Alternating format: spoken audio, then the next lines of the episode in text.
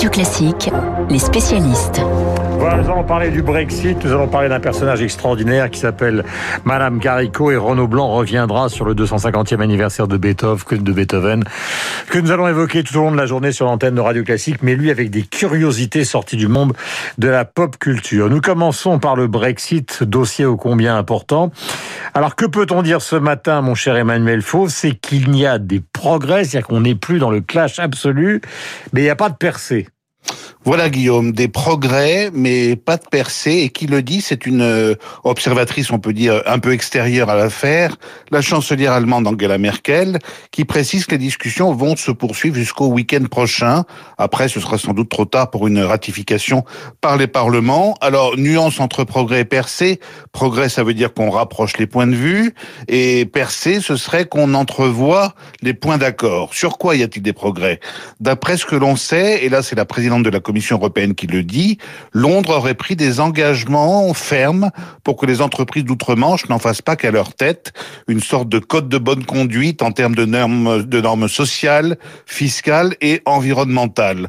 Autre progrès, toujours selon Ursula von der Leyen, l'accord de Boris Johnson sur des principes communs avec l'Europe en matière d'aide publique, c'est-à-dire l'assurance que les Britanniques ne vont pas subventionner leurs entreprises à tout va en créant des inégalités de concurrence, c'est ce régime d'équité qui est la condition d'un accès du Royaume-Uni au marché unique sans taxe ni quota. Et puis les négociateurs se rapprochent aussi d'un compromis sur la manière de trancher les futurs litiges. Voilà pourquoi on sent un petit parfum d'optimisme par rapport à la semaine dernière, un vent qui fait dire à la patronne de Bruxelles qu'il y a une voie vers un deal, voie très étroite, mais elle existe bien. Est-ce que ça veut dire, euh, Emmanuel, qu'on va éviter le no deal d'ici la fin de la semaine? Bah écoutez, ce serait trop simple, Guillaume, parce qu'il y a encore et toujours le sujet qui fâche, c'est la mer, la pêche, le poisson. Et là, les délégations n'en finissent pas de se noyer dans les détails. Les Anglais font de leurs eaux territoriales le symbole de la souveraineté retrouvée pour la Grande-Bretagne. Les États riverains comme la France, la Belgique, le Danemark, les Pays-Bas appellent à un partage plus équitable des fonds marins. Les discussions sont très serrées. Alors il y a ceux pour qui les règles vont changer à coup sûr à partir du 1er janvier 2021, ce sont les chiens et les chats britanniques. Là, certificat sanitaire obligatoire pour tout animal qui voudra traverser la Manche, qu'il y ait un deal ou un no deal. Bon, c'est un clin d'œil. Les toutous et les félins sont fixés. Les poissons et les autres coquilles Saint-Jacques attendent de savoir à quelle sauce ils vont être mangés. On aura la réponse ici dimanche. Vous avez déjà entendu 100 fois l'expression les jours qui viennent seront décisifs. Eh bien, cette fois, c'est vraiment le cas. Merci Emmanuel euh, de toutes ces précisions importantes ce matin. Avec Dimitri, nous allons vous présenter un personnage dont vous avez probablement peu entendu parler, qui s'appelle Cataline Carico. C'est une Hongroise donc qui travaille aux États-Unis.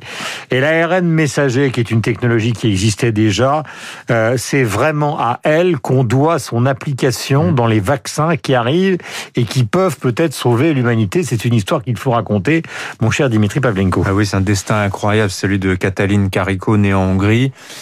Euh, elle est, son père est boucher.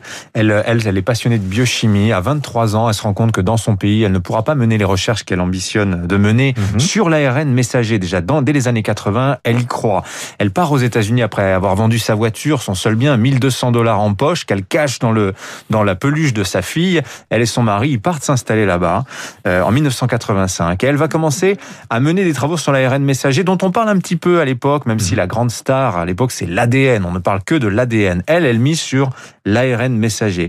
Et il va se passer quelque chose, c'est-à-dire qu'elle va persévérer dans cette voie, qui va au bout d'un moment, euh, comment dire, se ringardiser mm. euh, dans les universités américaines où elle passe. Elle, elle travaille du côté de Philadelphie, euh, en Pennsylvanie. Et puis ensuite, voilà, l'université de Pennsylvanie.